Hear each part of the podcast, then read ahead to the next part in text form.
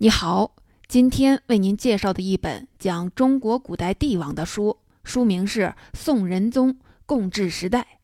您可能对宋仁宗不太熟悉，其实这位皇帝在中国历史上特别重要。他在位四十一年，是宋朝在位时间最长的皇帝。我给您说说他的成绩。中国有四大发明，除了造纸术以外，其他三样都是宋仁宗时期产生的。唐宋八大家，宋朝有六位，他们都生活在宋仁宗时代。再加上刘永、范仲淹、司马光这些人，他们共同撑起了语文课本中必备古诗文的半边天。这种人才的涌现程度，中国历史上很难找出第二个。除了语文课本以外，宋仁宗也经常在各种文艺作品里打酱油。如果你喜欢听戏的话，可能听过狸猫换太子的故事，这里的太子就是宋仁宗，以及另外一出大戏《穆桂英率十二寡妇征西》。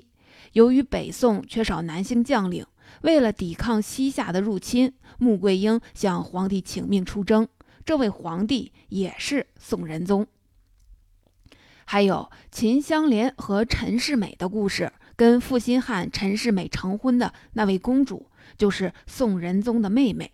除了这些，有人还做过推算：如果金庸小说里的乔峰真实存在的话，他活跃的时代就是宋仁宗那会儿。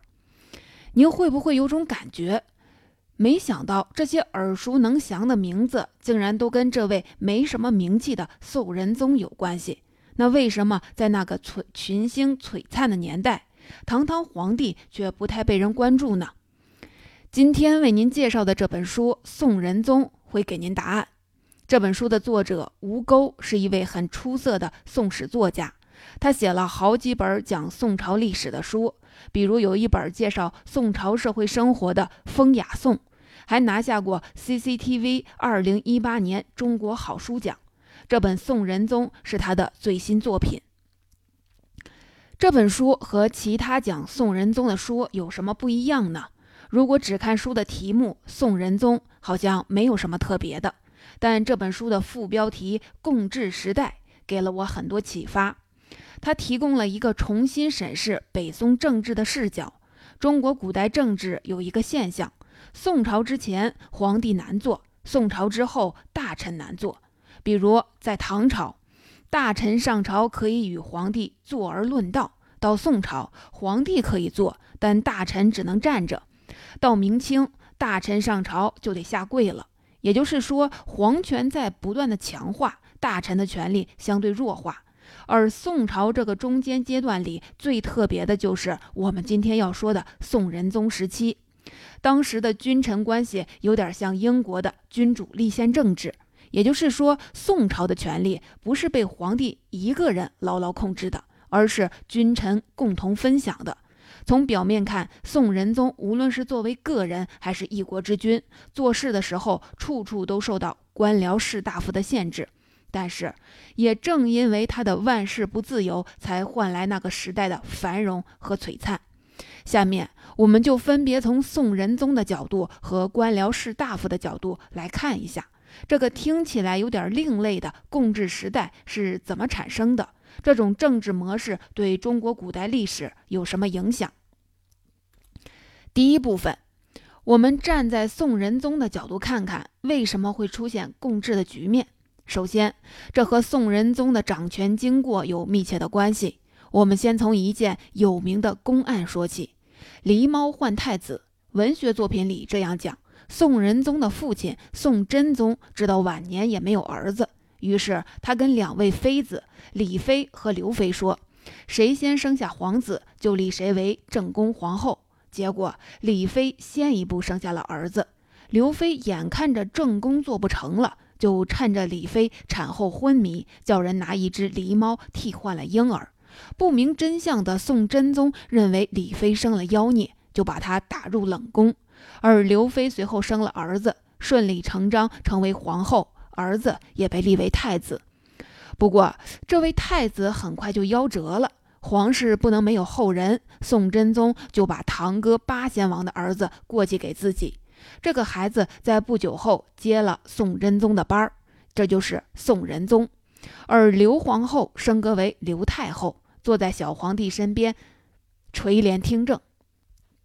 看起来，刘太后多年前狸猫换太子的阴谋早就被人忘了。但明察秋毫的包拯接到案情，他四处走访排查，一个惊天的秘密被爆出：原来当初被狸猫换掉的婴儿并没有死去，而是被几位善良的宫女太监送出沟，悄悄留在八贤王的王府里抚养。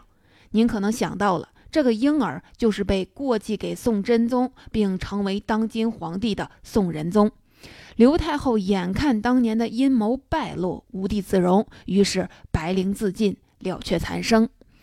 这是很多人耳熟能详的段子，但大部分情节其实都是杜撰的。太子被调包是假的，刘妃残害别的妃子也是假的，而包拯当了开封府尹。那已经是刘太后去世二十多年的事儿了，揭露刘太后的罪行这种事情根本不可能发生。但是这个故事里有三个信息基本属实，而且很关键。第一，宋仁宗确实不是刘妃生的，仁宗的生母是位宫女，为皇帝生下皇子后，皇子被品级更高的妃子抱养，这在那个时代是合情合理的。第二，仁宗小小年纪继位。他当皇帝的时候只有十二三岁，这也意味着在他成年之前，国家大事要别人帮忙打理。紧接着第三条关键信息：刘妃或者说刘太后确实是个性格强硬的人。她垂帘听政长达十一年，直到去世，宋仁宗才掌握了实权。那这三条信息和宋仁宗时期共治时代的形成有什么关系呢？先看仁宗被刘太后抚养这件事情，刘太后对仁宗非常严格。司马光说，仁宗小时候，刘太后经常拿礼法那套东西吓唬他，不给他好脸色看。即使仁宗当了皇帝，刘太后仍然里里外外管着他。这种环境下长大的仁宗性情温和，大事小情不得不遵奉母命。就拿选皇后的事情来说，仁宗到了结婚年龄。刘太后张罗着帮他选皇后，消息放出去，全国上上下下，不管是官宦人家还是普通平民，都带着女儿来到了京城。仁宗挑来挑去，只看中了两个姑娘，其中一位是四川富商之女王氏，长得很漂亮。但刘太后说女儿家长得太好看，对年少的皇帝不好，于是棒打鸳鸯，转头把这位漂亮的王氏许配给自己的侄子。仁宗还看中一位姑娘张氏，张氏是将门之后，家庭出身很不错。刘太后又说，官宦人家的女孩当上了皇后，他们家肯定会干涉朝政。不过仁宗特别喜欢这位张氏，他就请求太后不让张氏当皇后，那给他个高点的名分可以吗？仁宗争来争去，刘太后只让张氏当了个才人。在宋朝的妃嫔制度中，才人是倒数第二等。你说这刘太后这边嫌平民人家的不端庄，那边嫌官宦人家的会干政，那什么人家的女儿可以当皇后呢？别看这刘太后管得挺宽，她的政治眼光倒很不错。太后说，为了皇家的体面和权力的安稳，应该从衰旧之门，也就是衰落的。贵族之家挑选皇后，这样的话，皇后身份足够高贵，同时不用担心娘家势力太大。最后，刘太后给宋仁宗选了一位郭氏当皇后，因为是强扭的瓜，仁宗对郭皇后始终不是很喜欢。但是这位郭皇后却仗着刘太后给她撑腰，非常骄横。话说回来，这桩婚姻对于仁宗来说，那可真是不幸。这意味着管束他的女性原来是一个，现在变成了两个。可以说，小皇帝仁宗从继位开始就没有真正掌权，处处受制于刘太后。家事刘太后管，国事刘太后也要操心。在这儿，我们看前面提到的第二点信息：仁宗小皇帝需要由别人帮忙打理朝政。不过这儿需要您，请您注意，国家政务的打理人名义上是刘太后，实际上其实是官僚士大夫。在这个过程中，官僚掌握了很多实际的权利。刘太后很强势，对听政这件事情很认真，每隔五天就坐殿听政一次，但日常政务却是由宰相主持。这是因为宋代的国家系统已经形成一套比较完善的政务处理流程，国家最高统治者，比如现在的刘太后。虽然掌握着最高权力，但一般政务的处理都有规章制度可以遵循。刘太后只需要表达同意或者反对就好。如果面临一些重大事项，刘太后更是不能前纲独断，需要与宰相等大臣协商，共同决议。甚至有的时候，大臣们觉得太后、皇上做的不对了，也立刻的批评。一次，刘太后大寿，宋仁宗打算领着文武百官给刘太后贺寿。范仲淹立刻上书：天子确实应该尊敬长辈，但是天子不应该以臣子的礼仪去朝拜太后。你看，儿子拜母亲的家事，大臣们都要表达意见。后来皇帝成年了，范仲淹又提建议，催着刘太后归政，要太后交出统治权。刘太后的权力欲是很强的，范仲淹这么做，他当然很生气，但他也不敢怎么样。只能把范仲淹的奏本扣下来。范仲淹一看，我给你提意见，你不理我。于是范仲淹说：“既然你不纳谏，那我不在京城待着了，我要去外地当官。”于是跑去河中府，也就是今天山西南部的永济做官去了。你看，由于皇帝年龄小，代表皇权的太后代为掌管大权。但是由于性别原因，太后并不能像皇帝本人一样亲自过问所有事情，这就导致一部分权力转移到了官僚手里。事实上，造成了皇权的下降。说完了别人帮仁宗小皇帝打理国政的事情，我们再说第三点：刘太后长期听政。刘太后听政十一年，培养起很多官僚班底。这些人即使在太后去世后，仍然留在朝中，一定程度上束缚着宋仁宗的手脚。刘太后的水平是很高的，人们经常把她和汉代的吕后以及唐代的武则天并称，而且她的名声要比武则天和吕后更好。史书评价她有吕武之才，无吕武之恶。在刘太后听政期间，益州，也就是今天四川一带。诞生了世界上最早的纸币——交子。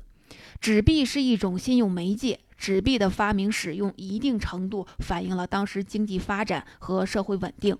当然，更重要的是，刘太后听政期间提拔起一大批的出色的官员，比如李夷简，他担任宰相长达二十年，是宋朝开国以来任职最久的宰相，贯穿了仁宗皇帝在位期间的前半段。《宋史》记载，刘太后听政期间，内外肃然，纪纲俱举。负责给皇帝和百官提意见的人都能坦然表达自己的看法。这种比较高的治理水平，不仅给宋仁宗留下了强大的政治影响，也让宋仁宗产生了比较严重的依赖心理。总的来说，由于宋仁宗的早年经历以及刘太后的长期听政，导致宋仁宗养成了懦弱犹疑的性格。官僚士大夫也在这个过程中掌握了更多的权力，君臣权力向大臣一方偏移。第二部分，君臣共治。刚才只说了皇帝那一边儿，再看官僚士大夫这一边儿。我们知道，中国古代大臣的权力在不断下降。宋朝的时候，宰相的权力进一步被分割削弱。那宋仁宗时期的士大夫怎么能与皇帝实现共治呢？要想实现共治，首先要让仁宗对共治这种治理模式产生认同。士大夫做的第一件事情是从小就给仁宗皇帝上儒家文化课，他有个专门的名字——经言，四书五经的经，宴席的宴。给皇帝上文化课的制度，汉唐时期就有，但都是临时性的安排。到了宋代，它变成了一种制度。特别是因为仁宗继位的时候年龄小，国家事务都由太后和官僚操持，仁宗的主业就是学习。少年正是读书时，仁宗的课业负担很重，双日御经研，修务亦不废。不管是什么日子，都得雷打不动的学习。给皇帝上课，我们会想，大臣们是不是得跪在地上，战战兢兢地哄着小皇帝呢？真不是这样。给仁宗上课的都是大学士，他们是那个时代文化水平最高的学者。比如，有一名翰林士学士叫孙氏，他给仁宗上课的时候非常严肃。仁宗年龄小，上课经常走神，左顾右盼。孙氏发现后，会立刻停下来，拱手站在那里，等到仁宗回过神儿再来讲。特别是每当讲到昏君亡国的段落，孙氏还要进行阐发，反复的规劝小皇上引以为戒。仁宗不一定能听得懂，而且听多了也烦。一旦他表现的不耐烦，孙氏就会再一次一言不发的站在那儿。多年下来，可把小皇帝给整怕了。这种精严制度会产生两个效果：首先，长期的师生授课，使皇帝和士大夫之间不是简单的君臣关系，更不是明清时期的主仆关系，而是一种传道与被传道的关系。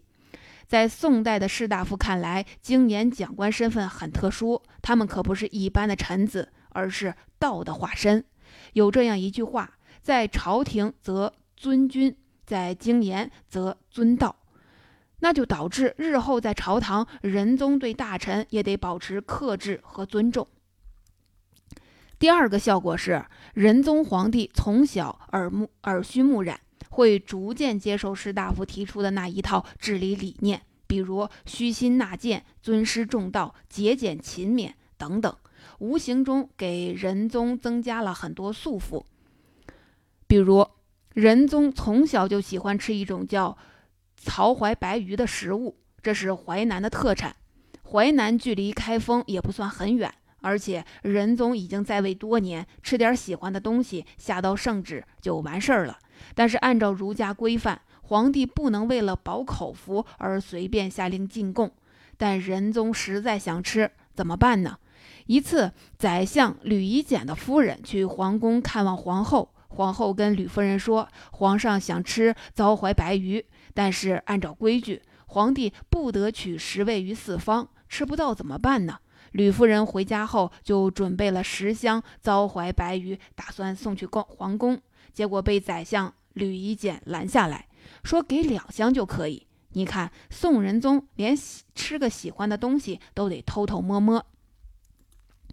我们刚才说的精严还只是朝堂以外的文化熏陶，在宋代，君臣共治还涉及一个特殊的制度——台谏制度，也就是一套纪律检查系统。台谏分为御史台和谏院两个部分。御史台的官员是台官，负责监察百官，避免贪污受贿、徇私舞弊；谏院的官员统称为谏官。这个系统的官员主要负责给皇帝和国家政府提意见的。这种台谏制度并不是宋朝的首创，秦代就设立了谏大夫。而最有名的谏官还是唐代的魏征。我们经常说他不畏皇权，敢于进言，其实这就是他的本职工作。魏征的官职名称是谏议大夫，也就是专门负责谏言评议工作的。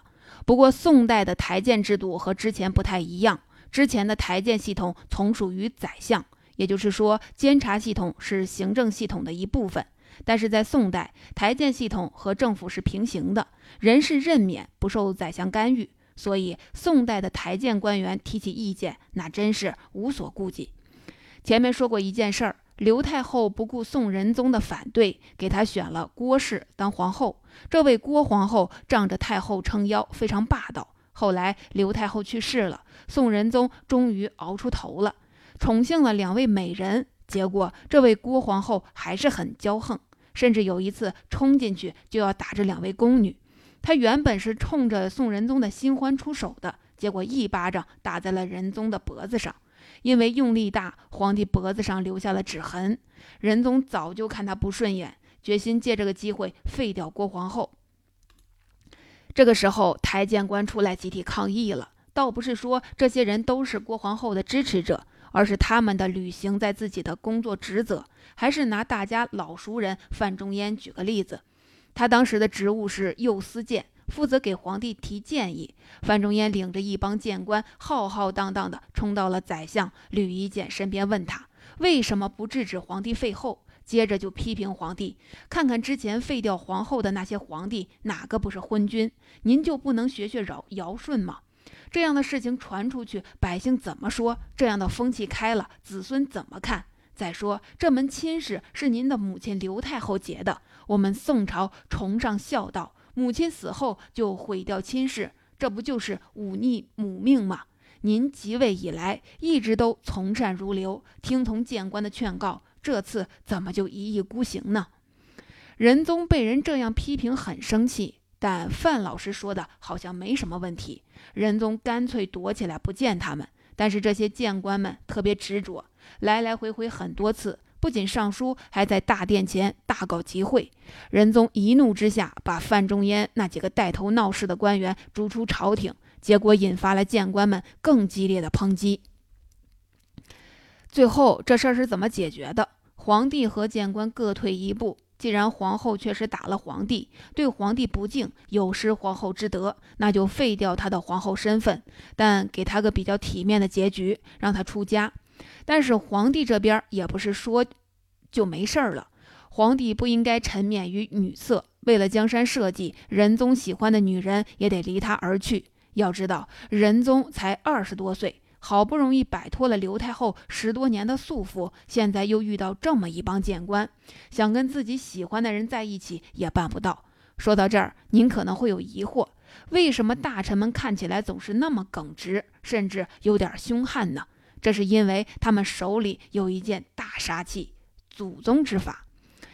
既然叫祖宗之法，那还得追溯到宋朝的开国君主太祖赵匡胤。赵匡胤军阀出身，后来陈桥兵变，黄袍加身，建立了宋朝。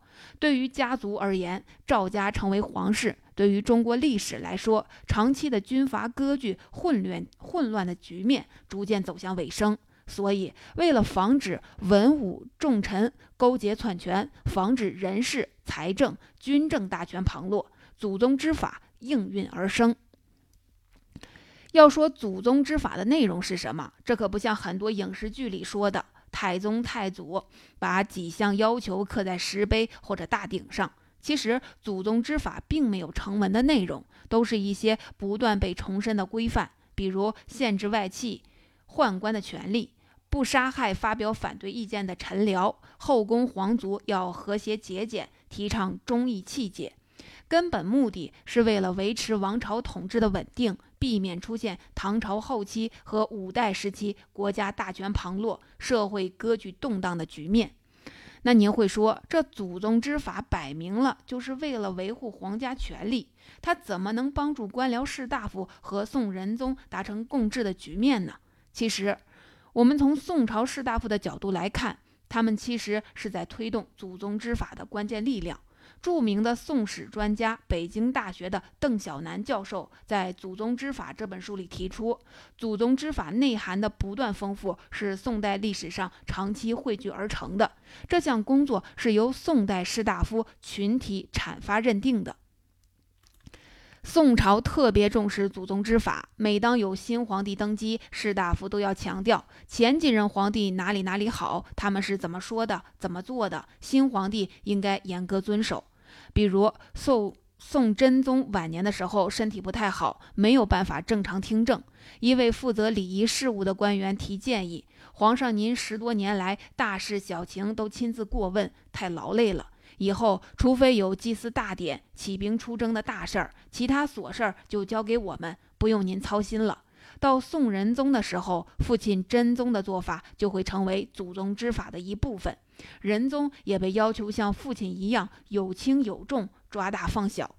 祖宗祖宗之法除了包含赵家先人的典故和言行，慢慢的，士大夫把很多儒家经典内容纳入进去。比如儒家经典把尧舜禹奉为君王的典范，按照儒家主张，尧禹这样的天子其实只是天下的主权者，辅佐他们的伊尹。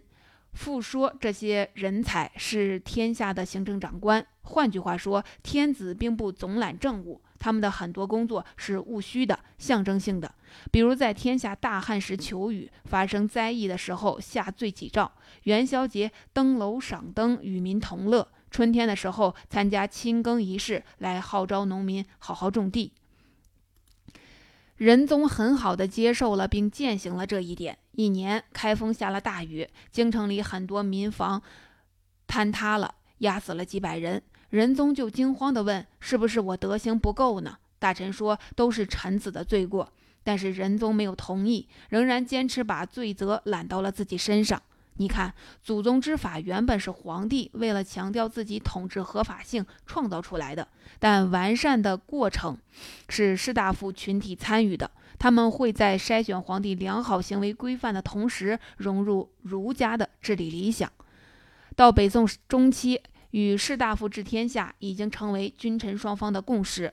那这样的君臣共治时代，会对当时以及后世产生什么影响呢？第三部分。最后，我们来整体看一下仁宗的共治时代获得了什么样的历史评价。先看宋仁宗个人，宋仁宗处处被限制，这不能干，那也不能干。当时的人们就说仁宗皇帝百事不会，只会做官家。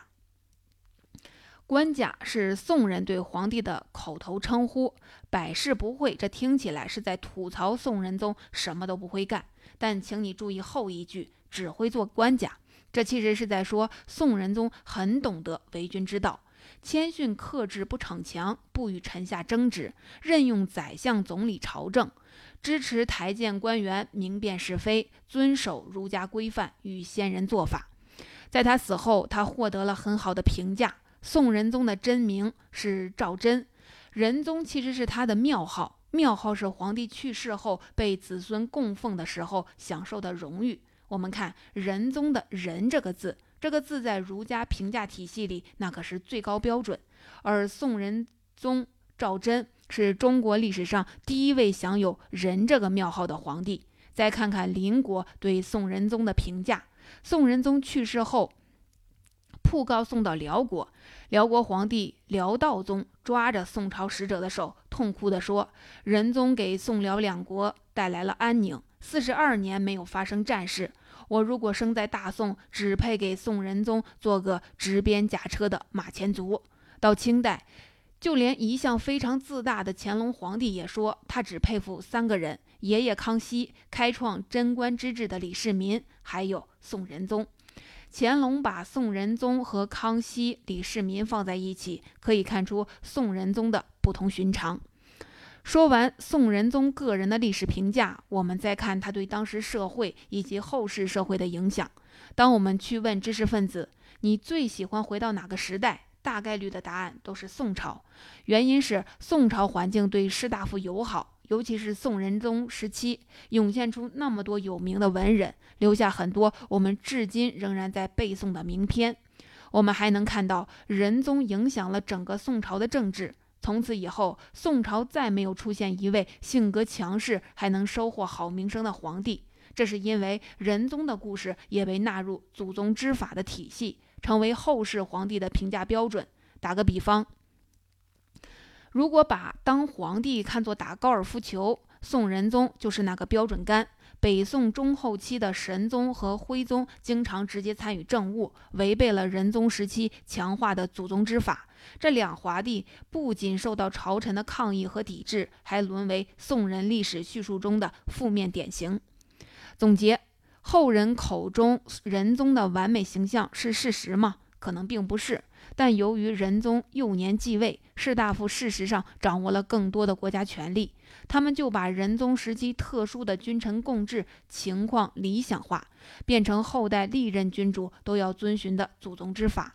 当然，宋朝士大夫推崇的垂拱而治，绝不是指皇帝庸碌无为，而是说君主掌握着最高的权威与最终的仲裁权，但地位超然，不直接处理政务，具体的事情应该交给遴选出来的可问责的政府系统负责，问责监察的权利由平行于政府的台谏机构掌握。这样的话，宋代君主便可以做到儒家理想的垂拱而治。